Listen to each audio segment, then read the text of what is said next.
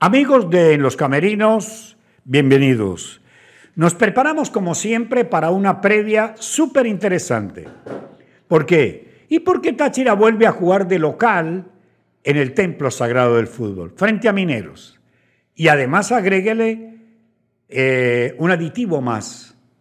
Es tratar de mantener el arco en cero, de ser posible, ganar, para luego esperar a la academia del domingo en ocho días ha trabajado el equipo con una intensidad propia de alguien que quiere ser campeón. No tendrá para, para mañana, para el sábado, perdón, no tendrá para el sábado ni a Figueroa ni a Fioravanti, pero tiene el equipo plantel para poder sustituirlo sin sufrir mayores descalabros en cada línea. En cuanto al Deportivo Táchira, que viene de una buena racha, sigue manteniendo esa racha de local, luego viajó a Ciudad Bolívar para jugar frente a la Angostura, ganó. El Deportivo Táchira lleva ya 10 partidos seguidos sin conocer la derrota. Eh, lleva toda la temporada ganando de local y se vuelve a encontrar con un rival en el cual el Deportivo Táchira le sumó en la primera vuelta, que es Mineros. Que lo goleó. Un equipo que lamentablemente con la historia que tiene está pasando por un muy mal momento. Aunque le llegó técnico argentino y le llegaron jugadores nuevos. Y dirigentes. Y dirigentes. el equipo de Mineros de Guayana está recibiendo la ayuda que necesitaba en cuanto a nivel dirigencial y también futbolístico. Y cómo no, el económico que también es muy importante. Dinero. Ahora, viene Polo Nuevo, viene Mineros y cómo no, viene otra vez la fiesta del fútbol al, al Estadio Polideportivo de Pueblo Nuevo.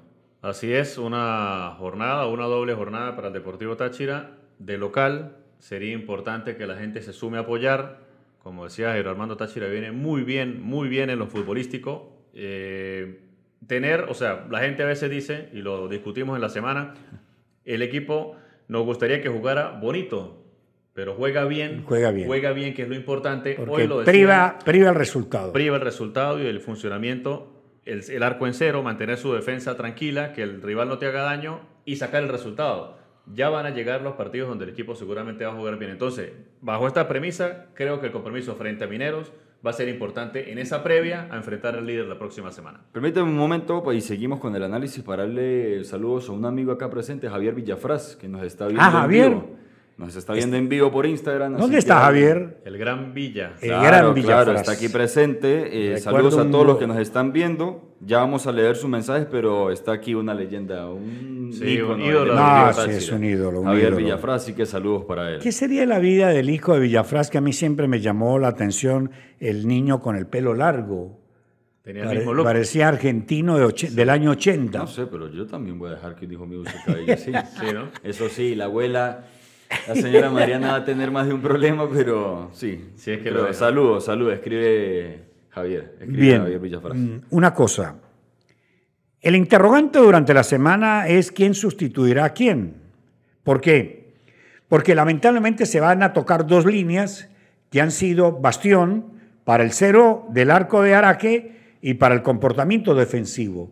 Hablo de la línea de la mitad de la cancha, de la primera línea donde se consiguen dos carrileros, que es Figueroa por izquierda y Teto por derecha. Pero en el medio de ellos está Fioravanti, que es el mejor cortador del equipo, tal vez el de mayor sacrificio, y no van a estar. Entonces, para mantener el equilibrio que Táchira ha obtenido a través de un comportamiento táctico y estratégico muy bien llevado, se debe seleccionar bien los sustitutos no se pueden equivocar en los sustitutos, porque equivocarse es darle ventaja al rival. Sí, en cuanto a lo que es la planeación, eh, van a haber algunas bajas. Eh, hay jugadores que ya dejaron de ser parte del Deportivo Táchira ah, sí, también, sí, ¿no? claro, ya, También. ya. Eh, ya es oficial, ya Daniel Linares hoy es oficializado como jugador del Monagas. Monagas Es- que hizo muchísimos cambios, ¿no? Muchísimo, Muchas salidas y muchísimos. muchas altas. Y bueno, el Deportivo No, Táchira ya, que- ya para seguir con el tema. Gianfran, Gianfranco Gutiérrez fuera. Eh, Gianfran Gutiérrez va cedido. Tegues. Parece que va cedido a la Academia de Anzuategui de la segunda división. Sí. Exacto. Linares. ya Linares. Y Farías, que fue el primero en irse. En ah, irse. y Quintero. Y Quintero, que ya está en. Quintero ya está en Colombia. Eh, en cuanto a lo de Tegues, Tegues iba para estudiantes de Mérida, pero no se concretó el pase por el tema económico que está pasando el equipo. Y bueno, eh, Oscar, Hernández nos, Oscar Hernández nos escribe, ¿hay alguna información sobre si pudieron inscribir los refuerzos? Voy a decir lo siguiente.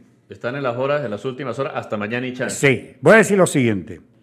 Voy a buscar en el Twitter, mientras ustedes comentan, eh, que el gerente general del Pereira, lo que dijo el gerente general. Ya sí, lo busco. Porque hay un, un tema con, con, las directivas, creo que entre presidentes del Pereira y de Táchira, que lamentablemente no han podido solventar sí. el finiquito.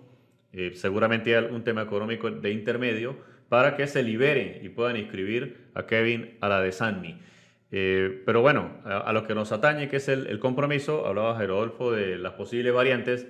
Yo plantearía para mantener ese esquema defensivo muy importante, la línea de tres, incluiría como titular a Motes para que acompañara a Pipo Vivas y a Giovanni Ramos, Teto por derecha inamovible y por izquierda coloco a Marrufo que si bien no es su posición habitual o donde rinde mejor, porque rinde mejor como líbero o como stopper o como central, lo colocaría sacrificado en esa, en esa banda nuevamente. En el momento de Marrufo puede... Sí o sea, conservar y, digamos, apoyar de cierta manera de colocarlo en esa posición Ahí que uno sabe que va a rendir que puede porque rendir. es el buen momento que él tiene. Quizás no tiene tanta profundidad, pero tampoco que Figueroa tenga tanta profundidad para llegar al ataque. Entonces, Figueroa, eh, Marrufo lo podría hacer bien ahí. Y en la mitad, eh, al, ante la ausencia de Fioravanti, que es el equilibrio del equipo, se ha consolidado en esa posición para ayudar y liberar a Cova.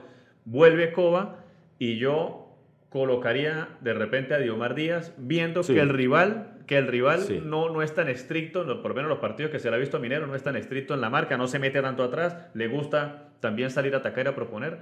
Entonces podría ser una opción. Ahora, habrá que ver si el profesor Eduardo Zaragoza considera que Diomar Díaz y Cova pueden hacer una buena dupla, ¿no? No consigo la- el mensaje, pero el gerente general del Pereira, entre otras cosas, dijo, eh, es muy delicado el tema de mi jugador, de Kevin. Eh, vamos a esperar. Parece que eh, después de haber pedido, como pasó con, con, Con Yaniel con- Hernández. con Yaniel Hernández, un mundo y se llegó a un acuerdo, parece que a última hora la gente del Pereira aumentó el mundo. También me dijeron que hoy, así sea tarde de la noche, Táchira tenía un plan B. Lo tenía, tiene un plan B. También me dijeron, escúcheme bien esta, esta es fabulosa. No sé si será verdad, pero me dio muchísima alegría. Los capitanes del equipo se reunieron, llamaron al técnico, al profe Eduardo Zaragoza, y le dijeron, lo vieron preocupado Eduardo Zaragoza, Claro. porque no pueden contratar. Y le dijeron, tranquilo, profe, estamos nosotros aquí, nosotros vamos a responder. Claro. Y le han respondido en la Y le, primera han- vuelta. y le hemos respondido y, Y le vamos a seguir respondiendo. Quédese tranquilo, no se desespere, porque se, se notaba que, que Zaragoza estaba preocupado, estaba preocupado por, por, porque no contrataba a los jugadores. Claro, porque ve, mientras que sus rivales de la segunda vuelta, los demás equipos de, de la Suman- Liga Fútbol, están gente. sumando refuerzos, otros salen, unos se van de un equipo a otro. En cambio, el Deportivo Táchira no ha podido concretar, no por él, sino por las otras instituciones a las cuales pertenecían estos jugadores y no se puede concretar. Y obvio, eh, cualquier director técnico, cualquier que está haciendo parte de un staff dirigiendo, se Aquí pueden está. preocupar. Perdón, aquí está. Diego Rendón, gerente del Pereira, dijo, lo de Aldesalni es muy sensible.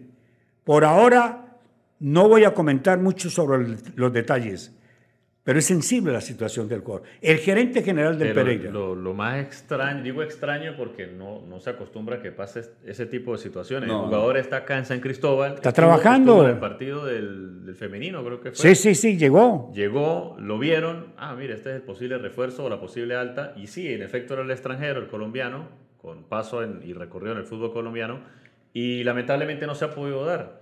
Lo mismo con Armando Araque, que son situaciones distintas. Yaniel Hernández, otra situación también distinta con el club eh, al cual pertenece, que tiene que finiquitar un préstamo, pero ya Táchira está sobre las últimas horas. Se le dio el plazo correspondiente para que inscribiera y cerrar algunos temas que tenía pendientes eh, a nivel de otros futbolistas, alguna, algún tipo de deuda que tenía el club. Pero ya es extraño, por lo menos, lo de este jugador Kevin a la de Sanmi, que tantos días y no llega, no llega la, el, finiquito, el que eso es transfer. tan sencillo, el transfer, eso es cambiar datos, imprimir, Sí, no, más nada. no, no es gran cosa. Entonces ahí... Ah, Eso que- era lo- antes, que era un mire, fax. ahí lo que hace Táchira me Pero hay, parece... hay algo que lo está impidiendo porque para cualquier caso administrativo que involucra a dos instituciones, que una falle, bueno, se puede conseguir la solución, porque siempre puede, Puede puede, pasar, pasa en la EL, en la Elite también pasa. Entonces, ya Yaniel Hernández, que fue el primer refuerzo que tiene más de una semana y media en San Cristóbal y no se ha podido oficializar, ya le prende las alarmas a la directiva y al cuerpo técnico, como menciona Jairo Adolfo, que los capitanes llegaron y dijeron, tranquilo, Tranquilo. No en dado caso, profe, cuente con nosotros. Y, y que los avala a ellos su rendimiento en la primera mitad. Sí, y, y la- es buena esa que comenta Rodolfo del, del plan B, porque si te están tomando el pelo desde la dirigencia de Pereira, ah, no van a mandar el No, no, finiquito, chao. devuelvo al jugador. Claro. Da, da, da pena con el futbolista, pero eso es un tema ya dirigencial. Gracias porque igual no debutaste, pero tengo otro plan, porque Táchira no se puede quedar esperando que un gerente o un presidente hasta que él quiera, porque aquí hay plazos que cumplir. No, y Mire. lo grave es, Jairo, de que si fuese el caso hipotético de que X jugador está en la misma situación en la que está Kevin, o la que está Yaniel, o la que está el propio Armando Araque, no finiquita el pase, no por culpa del jugador, sino por alguna de la directiva, el jugador tiene el derecho de demandar a esta directiva porque lo está teniendo fuera de... de lo, puede, lo puede dejar sin competencia. Exacto, lo puede dejar sin contrato y eso no es culpa del jugador. Entonces él puede, por la asociación de jugadores, incluso por la misma carta Val que apoya a los jugadores a nivel FIFA y Comebol, ellos podrían demandar a la institución que en este caso le estuviese impidiendo la llegada a su nuevo club. Mire lo que es la vida, porque se me olvidó comentarlo hoy en el programa en Fútbol del Bueno. Un empresario norteamericano está, mandó un comisionado a Venezuela para que haga contacto para llevar al Deportivo Táchira y a Caracas a un partido amistoso en Miami. Y aquí hablando mal y atacando al Deportivo Táchira y algunos jugadores que nunca ni siquiera por la mente habían soñado en vestir la camisa amarilla y negra. Sí. Estudiantes Vamos- gana 2 a 0, sí. pero no pasa nada. Vamos a repasar rápidamente la jornada. Estudiantes 2, Angostura 0, ya en el segundo tiempo. Eh, mañana, Carabobo, Universidad Central, 4 de la tarde. Rayo Zuliano, La Guaira, 4 de la tarde. Deportivo Táchira, Mineros, el sábado a las 6 y 15. A las 8 y 30, Metropolitanos Monagas.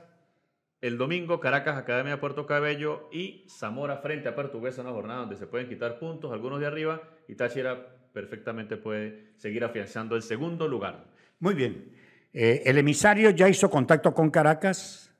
El emisario va a hacer contacto con Táchira. Van a llevar al equipo, le van a pagar dólares, lo van a presentar. ¿Cómo hacen con los argentinos y los brasileños?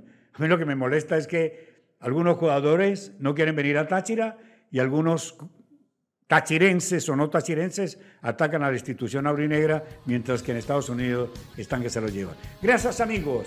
Hablaremos el próximo domingo en el resumen del partido de Táchira frente al equipo de Minero. Nos vemos en el estadio.